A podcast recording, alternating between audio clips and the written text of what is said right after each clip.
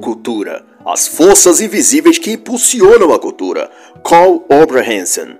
Este é um trabalho de análise literária e, como tal, não visa ou pretende reproduzir os pontos de vista ou opiniões do autor. Antes disso, se propõe a comentar e fazer observações acerca desta obra, em comparação, alusão ou exemplificação para com a cultura política do dia ou eventos da atualidade. Também é uma tradução minha do original inglês, por isso pode conter pequenas incorreções, mas que espero não comprometer o entendimento da obra no seu todo. Carl Oberhanson é editor, fotógrafo, escritor e, como ele mesmo define, mago antropólogo. E essa obra se traduz a partir de seu título, ou cultura, cujo sentido é que o termo, um neologismo criado da junção das palavras ocultismo e cultura, tem sua razão de ser em que a cultura é uma expressão em várias camadas do ocultismo. Tal como seu inverso, o ocultismo é em muitos aspectos uma expressão em camadas da cultura, ou pelo menos daquilo que impulsiona a cultura em muitas das suas manifestações. O autor pode dizer isso com propriedade porque ele esteve durante anos envolvido no meio artístico e cultural, como fotógrafo, pesquisador e entusiasta do ambiente artístico. Conheceu e interagiu com inúmeros personagens do rock, heavy metal, música pop e show business. E de sua experiência constatou quanto há nisso tudo uma veia ocultista muito ampla e robustecida.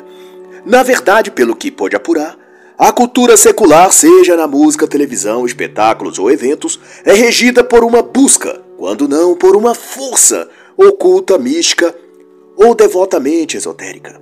Para Oberhanson, a própria história da arte e desenvolvimento da cultura moderna se mistura com a magia e o misticismo, combinando ao mesmo tempo elementos mágicos, históricos, filosóficos e ritualísticos, para enfim disseminar no ambiente cultural moderno uma nova tendência social, por assim dizer, que ao ver dos místicos, cabalistas, magos e esotéricos que participavam deste movimento, traria mais iluminação para a humanidade. Desde então, a magia e o esoterismo, da acepção que o autor faz, atuaram nos bastidores da história mundial, seja por ideias ou simbolismos, impulsionando os mais diversos campos e setores da sociedade, a política, a economia, o direito e, por conseguinte, a religião e a cultura. E o autor dá destaque nessa questão ao papel do tipo de magia denominado magia do caos, que de certa ótica foi o que pode chamar-se de pedra angular de tudo quanto se apurou em fazer de mudanças sociais, morais, mentais e culturais por extensão. De qualquer modo, a magia sempre foi uma forma de transgressão social, uma espécie de opção acessível para quem quisesse se opor ao sistema vigente e modificá-lo. E tanto por isso o ressurgimento da magia do caos de uns anos recentes para cá tem por finalidade essa concepção, a de mudar o sistema político-econômico no mundo. Na obra Magia e Ocultismo na Era Trump, de Gary Lettman, ele, o autor, também trata sobre essa questão do misticismo e da magia penetrando e modificando situações políticas a partir dos bastidores e chega a identificar o que ele denomina de unidade espiritual mística, que, segundo ele, atuaria subliminarmente no vasto campo da geopolítica global. E essa força tem atuado de modo tão intenso que praticamente todos os grandes líderes mundiais, desde a política à cultura, na visão de Lertman, sofreram ou estão a sofrer a influência dessa dinâmica mística, como foi o caso de Gandhi e seu contato com a teosofia de Helena Blavatsky ou em casos mais atuais como Dugin na Rússia ou Steve Bannon nos Estados Unidos durante o governo Trump. Mas a inovação é que, nos tempos modernos, as formas mágicas ou sigilos, ou ainda egrégoras, como chamam, também são transmitidas hoje através de slogans, símbolos, imagens e comportamentos que irão penetrar e moldar a cultura, e principalmente por meio da televisão, filmes, seriados, músicas e meios digitais na internet. No espaço cultural moderno, a magia tornou-se flexível a ponto de não mais exigir do seu praticante a execução de rituais, cerimônias, feitiços complexos ou grimórios muito sofisticados. A abordagem mágica atual usa a imaginação e depende do estado mental e psicológico do mago. Por obstante, o ocultismo contemporâneo utiliza em grande escala a internet para se propagar sendo este o equivalente ao plano astral que os magos tradicionais acessavam psiquicamente. Agora, pois, a capacidade de agir do mago diz respeito em como ele é capaz de usar as ferramentas digitais, hashtags, memes, tweets ou redes sociais para alterar a mentalidade do seu público-alvo, e por aí vai. Na fronteira disso estão que a cultura, uma vez impregnada pela magia e ocultismo, tem a capacidade ou finalidade, não sei, de expandir a mente, inspirar e motivar inconscientemente a psique das pessoas no seu coletivo. Isto é, trabalhar na imaginação das massas e conduzir sua cosmovisão sobre a vida e o mundo. A palavra ocultismo, por sua vez, representa um conceito místico por essência. Na definição mais usual, tem a ver com o sobrenatural e o espiritual, sem necessariamente tornar-se religioso. A associação da cultura e o ocultismo sugere uma forma ou maneira de interferir nas bases sociais, políticas e econômicas no sentido mais amplo possível, e com isso alterar a própria realidade. E por trás dessa ideia há inegavelmente um pano de fundo ainda maior e muito mais abrangente, que por certo toca em mecanismos de ordem globalista e projetos até mesmo totalitários. E dessa ótica, a cultura atua como um portal, por assim dizer, pelo qual forças ocultas e sobrenaturais penetrariam na sociedade em busca de mudar a estética social e a forma de ser de uma certa época ou lugar. Mas, contudo, o mundo do ocultismo envolve riscos e cobra seu preço. Mesmo aqueles que procuram na magia prática, a magia do caos, um meio fácil de alterar o seu entorno ou mesmo aspectos da cultura, política, etc. Há de se saber que há um preço pessoal também a se pagar. Na obra Goetia, ilustrada, a Lester Crowley, um verdadeiro manual de vocação mágica, alerta aos aventureiros das artes místicas que a eficácia da arte mágica nem sempre se manifesta de maneira positiva na vida do praticante, seja por falhas de caráter ou patologias pré-existentes. Os espíritos ou forças invocadas acabam conduzindo o magista em vez do contrário. Esse alerta está na página 37 da obra em questão, na edição segunda de 2019 da editora Madras. Dito isto, o ocultismo, nas suas mais variadas manifestações, segue uma rota, portanto, muito direcionada a de transformar o mundo e mais do que nunca é operada pelo que hoje chamam de magia pensamento. E envolve o uso da magia pela força mental e sem a incumbência das formalidades dos rituais e cerimônias de invocação, conjuração e de banimento, consequentemente. Não por menos esse tipo de prática ocultista moderna tem por pretensão fazer dela participar principalmente jovens e adolescentes. E as ferramentas de trabalho já não são a varinha mágica, né, taças de bronze ou túnicas, mas as coisas do dia a dia desses praticantes, arrobustado por através de sigilos mágicos para que contenham estes a força necessária para cumprir aquilo que se espera. Para alguns, isso pode parecer apenas uma brincadeira, uma travessura de criança ou um jogo sem grandes consequências, mas imagine você isso sendo praticado por centenas, se não milhares de grupos de místicos e ocultistas ao redor do mundo.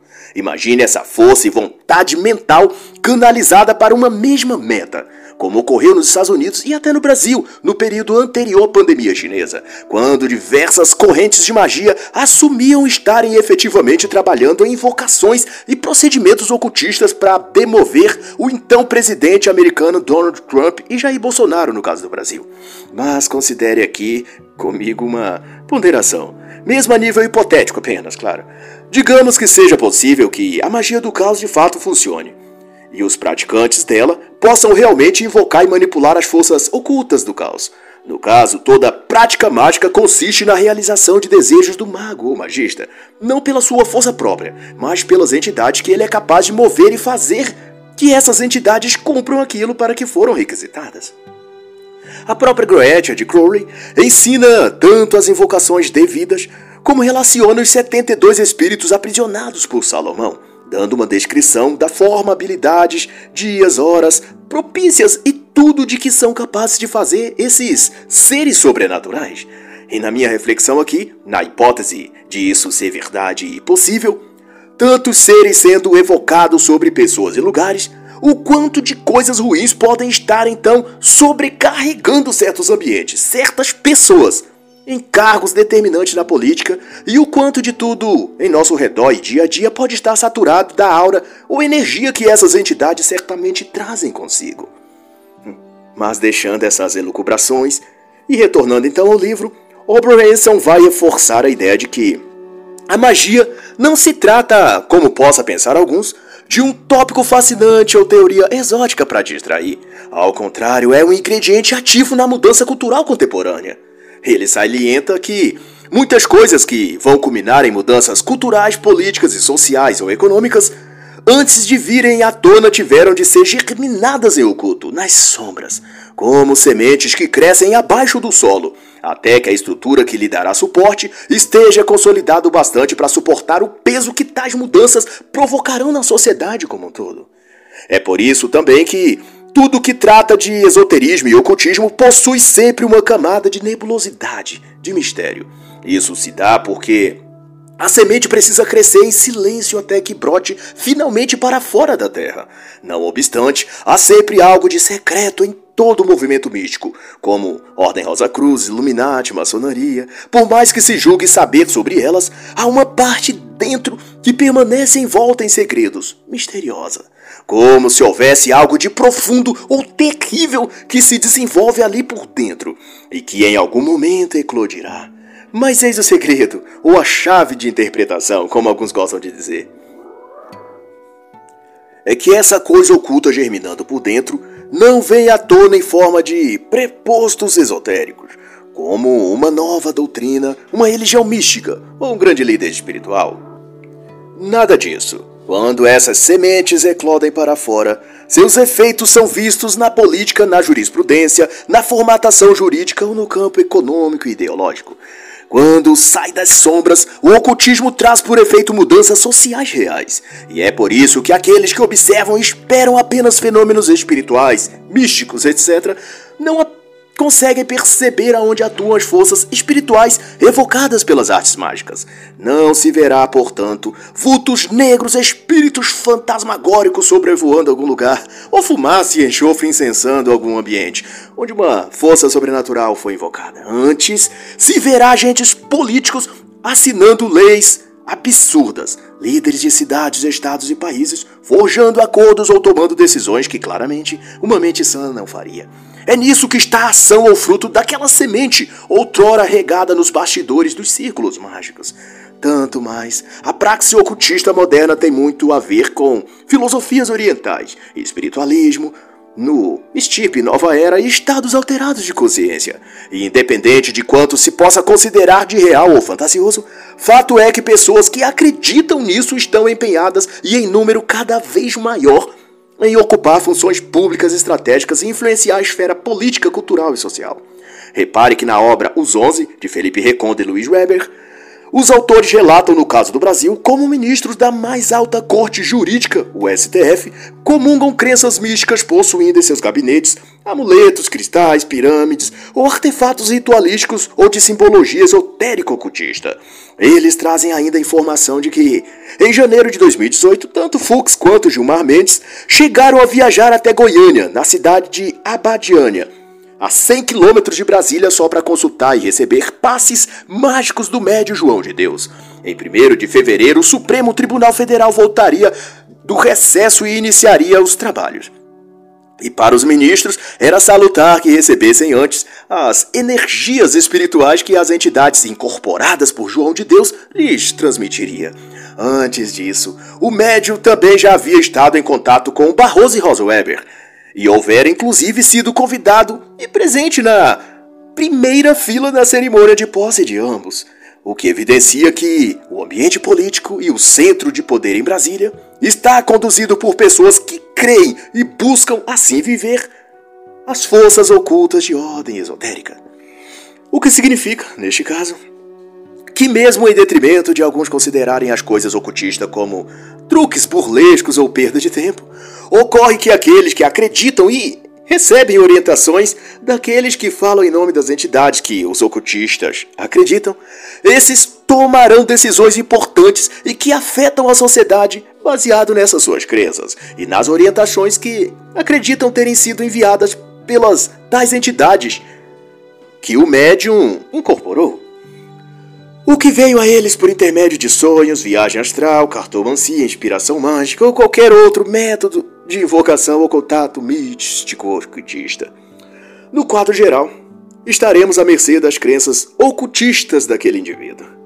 Mas, para além da política, como revela o autor, não foram apenas personagens da política e não são agora também os únicos a dedicar-se à magia e ocultismo. Desde sempre, o ambiente esotérico também teve como ícones ou influenciadores os chamados intelectuais da sociedade, que deram e outros que ainda darão voz aos experimentos ocultistas. Hanson destaca nesse quesito Gustav Jung e Hermann Hesse, que foram muito populares nas gerações de 1960 em diante. E como se vê, tanto as ideias da indústria do entretenimento, a literatura, as artes e o poder político, tudo esteve devidamente resguardado pelo pensamento místico, apoiado em pessoas tidas por ícones em suas áreas, que pelo poder de influência moviam as massas na direção do ocultismo. Vale lembrar que foi nesses anos psicodélicos da década de 1960, em 1966 para ser preciso, que surgiu no cenário cultural as teses místicas de Anton LaVey, e a criação da Igreja de Satanás nos Estados Unidos, com forte repercussão em todos os jovens dessa geração. De repente, era até mesmo questão de bom gosto ou de inteligência ser subversivo, contrariar as regras, desprezar os valores cristãos dos pais e avós e dedicar-se a uma espécie de contracultura, de rebeldia revolucionária. E o ocultismo satânico preposto por Lavey prometia dar a esses jovens já engajados no consumo de drogas e sexo livre toda a liberdade que nenhuma outra crença religiosa ou espiritual poderia lhes dar. Com o acréscimo de que, no misticismo luciferiano, eles teriam o salvo-conduto de não serem cobrados moralmente e nem deles exigido qualquer dogma moralista. Afinal, como mais tarde veio a ser condensado por Aleister Crowley na lei de Telema, fazes o que tu queres, há de ser tudo da lei. E portanto, à medida que se filiavam ideologicamente a tudo que era transgressivo às regras sociais da época, multidões de jovens abraçavam o ocultismo e junto toda a influência mística que vinha dele.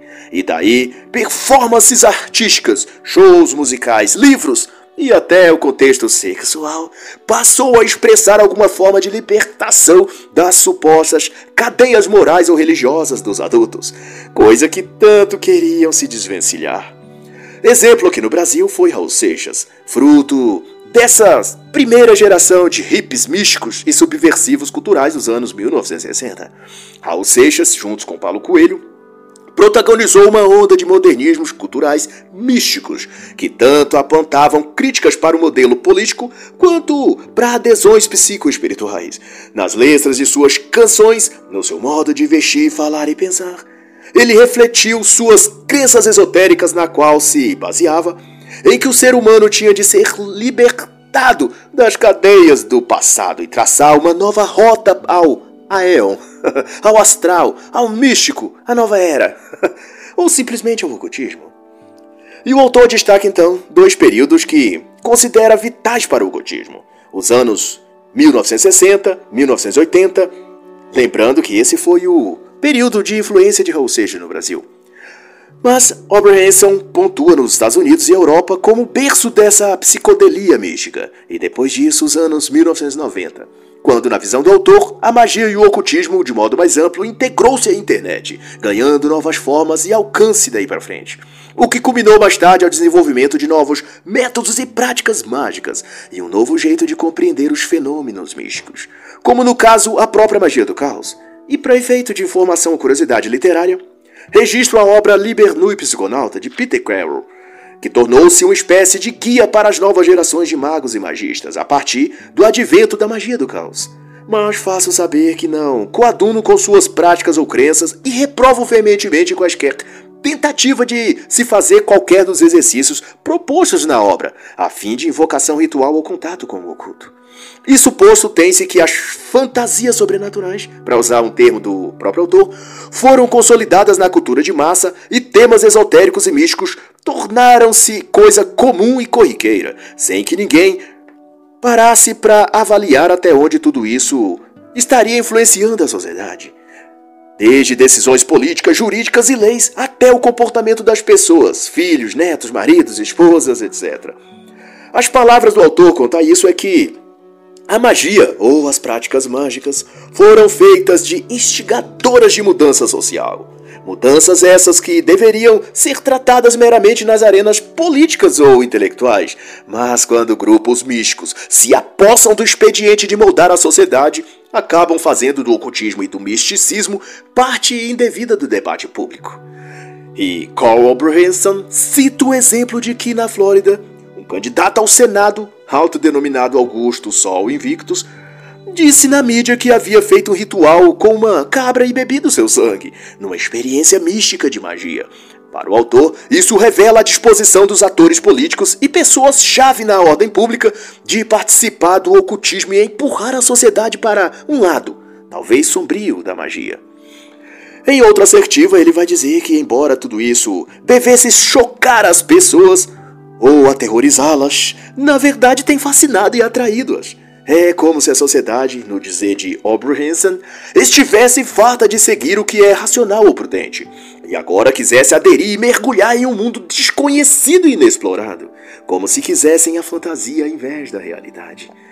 E como resultado surgem inúmeras e diversas práticas mágicas dispostas a imergir as massas para dentro de ilusões coletivas, distrações e hipnoses sociais de todos os tipos. E para o autor, tudo isso é uma estrutura mental sendo calibrada para que haja um encantamento da psique humana pelo pensamento mágico. E a parte em que isso afeta a sociedade em que também da percepção do autor surgem a partir disso uma série de ideologias de leis, de mudanças comportamentais, etc., que alteram o modo de viver das pessoas, seus hábitos alimentares, sua rotina familiar, a forma como usa seu dinheiro e até sua linguagem e liberdade de envio de expressão. Tudo é moldado e reprogramado quando a visão mística extrapola o âmbito esotérico e perspassa para outras esferas da vida. Como, por exemplo, o veganismo, as leis de gênero, as questões climáticas e da natureza.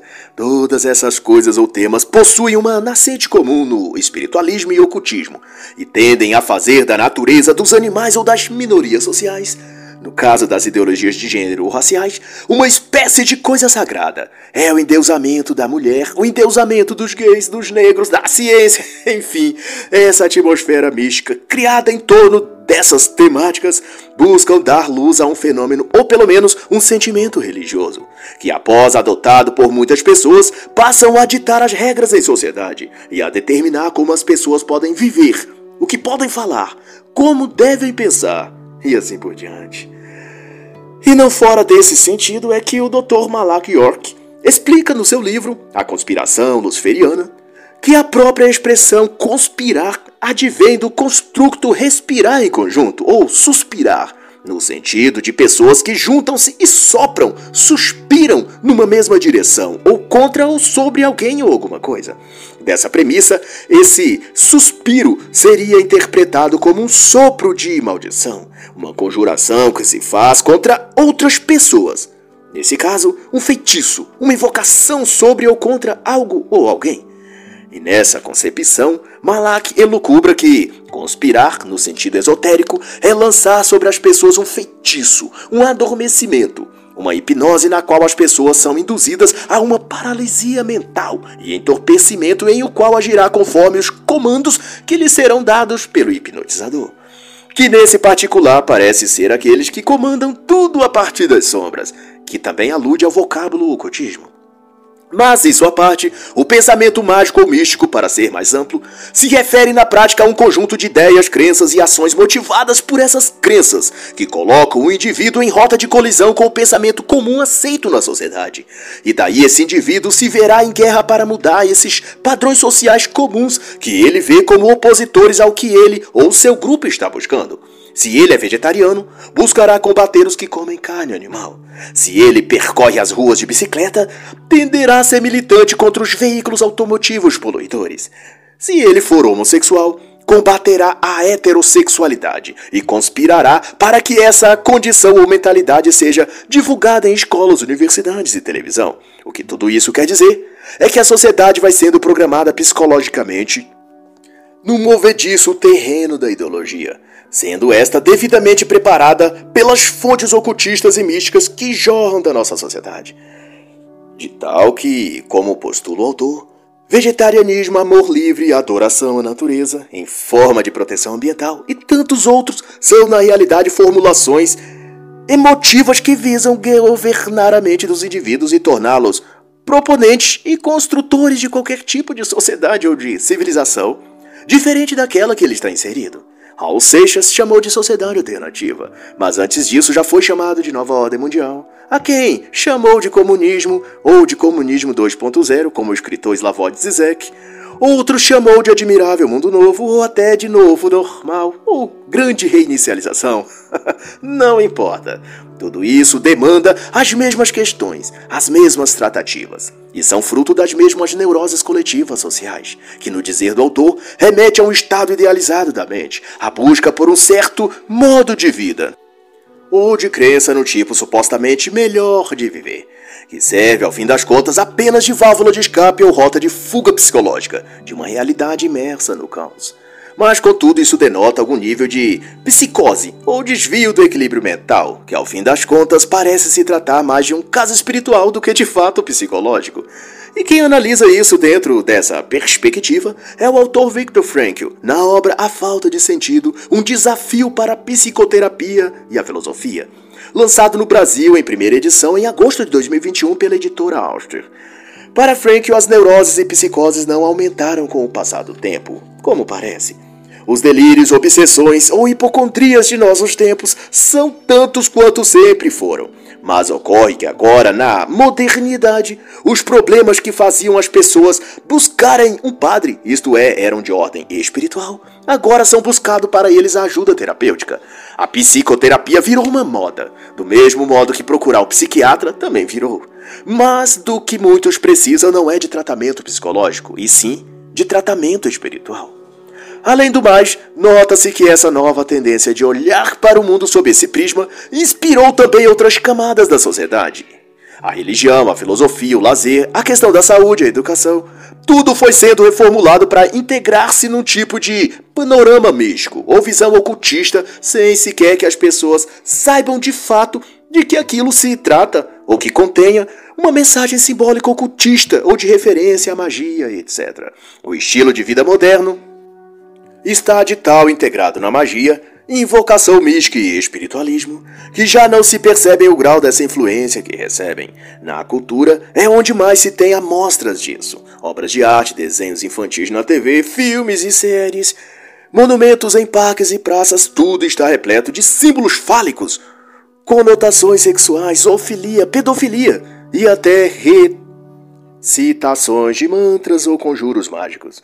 Tudo encoberto pelo manto do entretenimento, da diversão, do prazer sexual ou de qualquer eufemismo que sirva de desculpa para enganar e iludir as pessoas e desviar então a atenção delas. Poses corporais, gestos feitos com as mãos, pessoas nuas vestidas com mantos vermelhos ou pretos, fogueiras, sons culturais, luzes em neon Toda essa equipagem, apetrechos e aprestos são embutidos em entretenimentos culturais variados e servem como porta de entrada ou convocação das pessoas para um pacto com o místico, uma saudação ao oculto, ao obscuro da magia.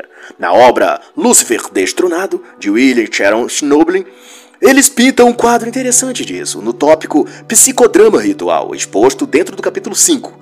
Na visão de William Sharon, os rituais podem ser usados para fazer que as pessoas percam suas inibições e se liberem para tudo aquilo que são convocados a fazer ou participar. Ele cita uma publicação de Anton LaVey de 1966, em que dizia que os seres humanos deveriam aprender a fazer a própria vontade, por quaisquer meios que ache necessário, e desse modo podem aliviar-se de frustrações que poderiam lhes causar mal à saúde.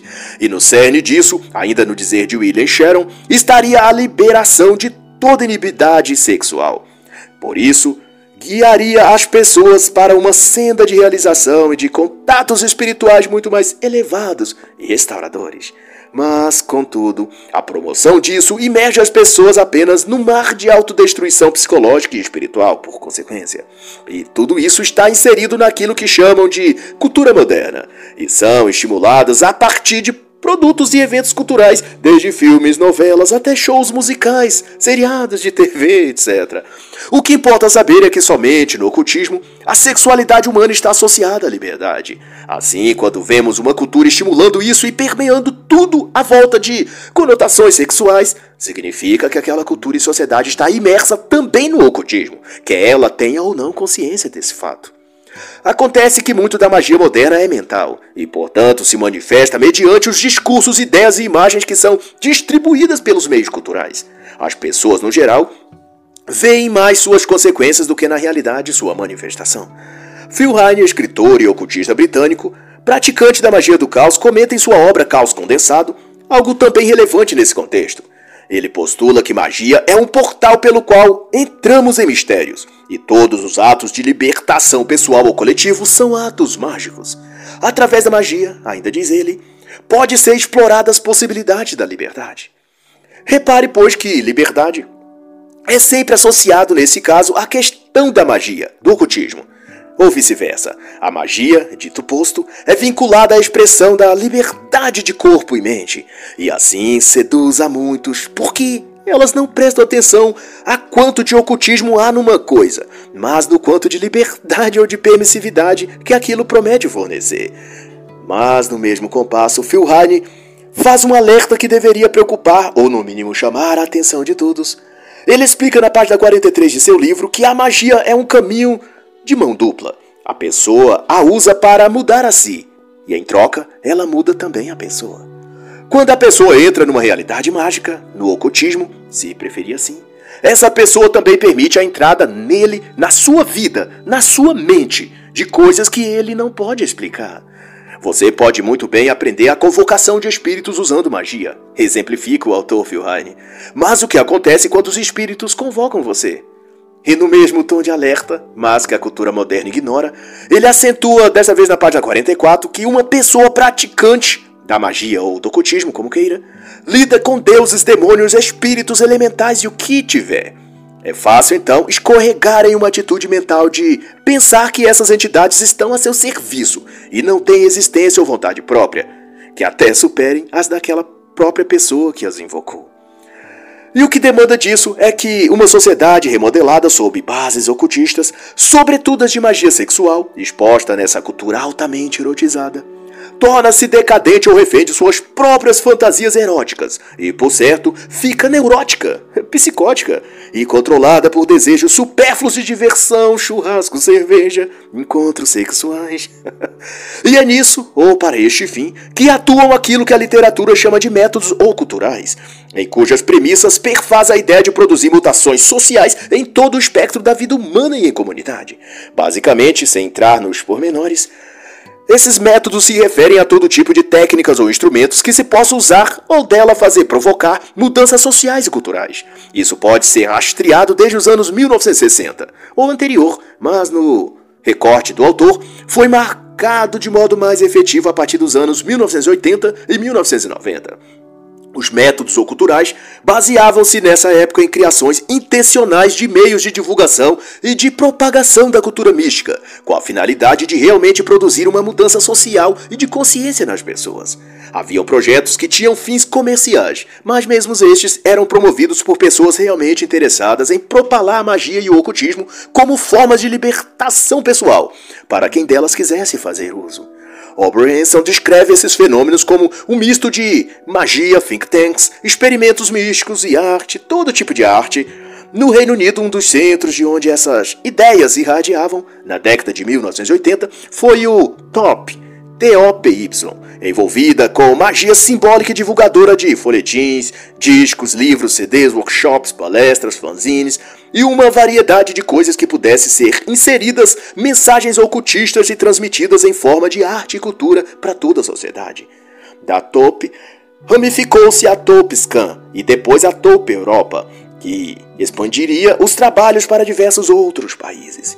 E dez anos depois, com franca atuação na Europa e Estados Unidos, Oberhenson decidiu abandonar o empreendimento porque, em suas palavras, tudo havia se tornado demasiadamente opressivo. Mas contudo, esse modelo de trabalho já havia crescido para além de qualquer possibilidade de ser estancado. O movimento ou cultural, digamos assim, já havia desenvolvido-se para até mesmo o rádio e a TV. Havia programas de televisão, bandas de renome nacional, músicas tocando nas paradas de sucesso e uma porção de fenômenos místicos e ocultistas sendo veiculados por toda parte, que era impossível de ser contido. A cultura já estava invadida pelo ocultismo. É a conclusão do autor. O que se tem então hoje é que grande parte da linguagem da cultura, isto é, daquilo que se expressa nos meios culturais, estão sob a influência daquilo que se produziu nessa época, de tudo aquilo que foi infiltrado no modo de ser, pensar e falar das pessoas. Sobretudo no meio artístico, a sexualização em tudo que se vê ou se compra, nos filmes, propagandas e músicas, a erotização e vulgarização das danças e do comportamento geral tem em boa medida sua razão de ser nos enxertos ocultistas que a sociedade recebeu naquela época e ainda está a receber. E essa configuração não é difícil de perceber. Basta observar o quanto a sociedade está hoje inclinada à astrologia, à tolerância às drogas alucinógenas, à promiscuidade, às crenças ufológicas. Tudo isso, antes de se tornarem produtos culturais, eram conteúdos místicos, veiculados nos círculos ocultistas e de magia e agora circulam como coisa comum no ambiente social de qualquer sociedade, povo ou lugar. E no dizer de Carl Oberhansen, a sociedade foi capturada misticamente a partir de sua cultura. E toda a estrutura mental forjada daí em diante tende a expor essa sociedade para cada vez mais profundo no ocultismo. E muito mais agora que, com o advento da tecnologia, o mundo digital tomou conta de tudo. Com isso, o fascínio pelo culto pode ser trabalhado, por exemplo, através de um jogo de videogame. Insere-se nele rituais e entidades do sobrenatural em forma de heróis e acrescenta-se algumas palavras passe e pronto. A receita do bolo está preparada. É só pôr pra assar e servir. e a cada pedaço servido e consumido, a mente se transforma num depósito de fantasias, de autoilusões, de sexualidade, de vícios, de decadência intelectual de depressão e tantas coisas a mais. Enquanto que a realidade, a coisa real, vai se tornando uma paisagem cada vez mais distante do seu cenário mental. E sua dignidade humana também vai perdendo. Pois que quando os seres humanos transcendem as barreiras entre o certo e o errado, como o ocultismo promove, eles se tornam mais afastados do que é humano e mais próximos do que é o animal. A racionalidade vai se perdendo. E a experiência mostra que, quanto mais desumanizado se torna um indivíduo, mais depressivo e suicida ele está propenso a ser. Talvez seja por isso que vai crescendo o número de lunáticos e psicopatas que adentram algum local público e atiram e matam em pessoas inocentes. Elas estão afastadas da realidade e aprisionadas em algum lugar escuro e tenebroso. Um mundo oculto. E assim encerra a análise da obra ou cultura as forças invisíveis que impulsionam a cultura, de Carl Oberhanson.